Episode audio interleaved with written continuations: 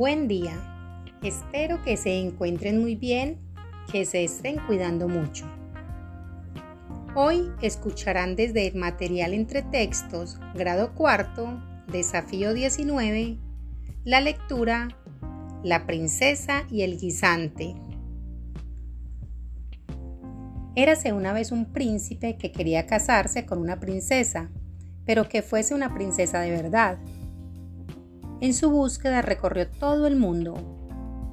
No obstante, siempre había algún pero.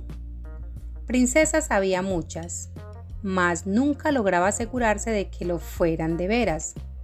Así regresó a su casa muy triste, pues estaba empeñado en encontrar a una princesa auténtica.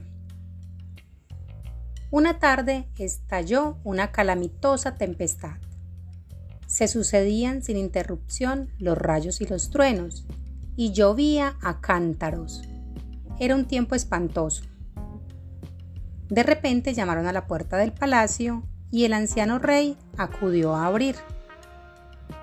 Una princesa estaba en la puerta, pero santo Dios, cómo la habían puesto la lluvia y el mal tiempo. El agua escurría por sus cabellos y vestidos se le metía por las cañas de los zapatos y le salía por los tacones. Pero ella afirmaba que era una princesa verdadera.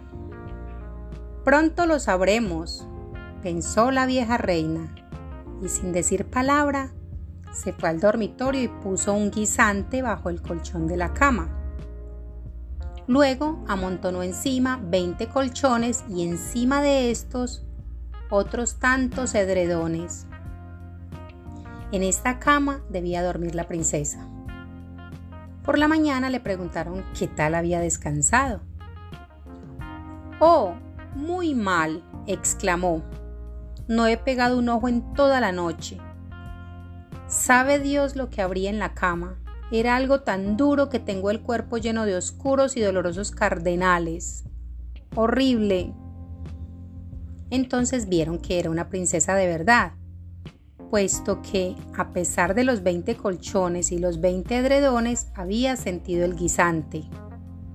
Nadie, sino una verdadera princesa, podía ser tan sensible. El príncipe la tomó por esposa, pues se había convencido de que se casaba con una princesa hecha y derecha. Y el guisante pasó al museo, donde puede verse todavía si nadie se lo ha llevado. Este es un cuento de Hans Christian Andersen. Respondan en sus cuadernos. Primero, una tarde estalló una calamitosa tempestad. ¿Qué palabra puede reemplazar la expresión calamitosa? A. Terrible. B. Suave. C. Tranquila. D. Dolorosa. Segundo, llovía a cántaros. Era un tiempo espantoso. ¿Qué palabra puede reemplazar la expresión cántaros? A. Suavemente. B. Escasamente. C. Abundantemente. D levemente. Tercero, el agua escurría por sus cabellos y vestidos. ¿Qué palabra puede reemplazar la expresión escurría? A. Se secaba. B. Se estancaba. C. Chorreaba. D. Empezaba.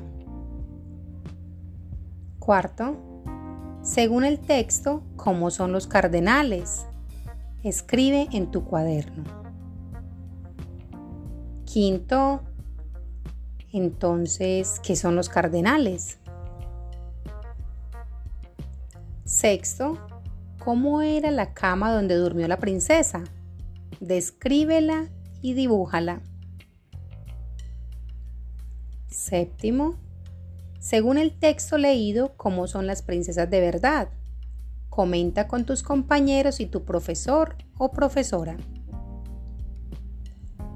Octavo, Copia en tu cuaderno con tus palabras el inicio, el nudo y el desenlace del cuento. Noveno, escribe un cuento. Elige un tema o inventa uno nuevo. Estas son las posibilidades. A. Sobre una niña que busca un amigo de verdad. B. Sobre un niño que vive una aventura en un zoológico. C. Puedes inventar el que quieras.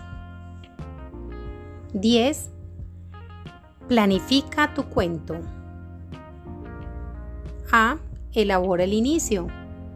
¿Dónde y cuándo ocurre la historia? ¿Qué sucede al comienzo? B. ¿Cuál será el problema o nudo de tu cuento? ¿Qué problema tienen los personajes? C. Elabora el desenlace final. ¿Cómo se resuelve el problema? Finalmente, escribe un título para tu cuento. 11. Revisa el texto que escribiste utilizando la siguiente pauta. A. En el inicio describí los personajes y el lugar donde ocurren las acciones. ¿Sí o no?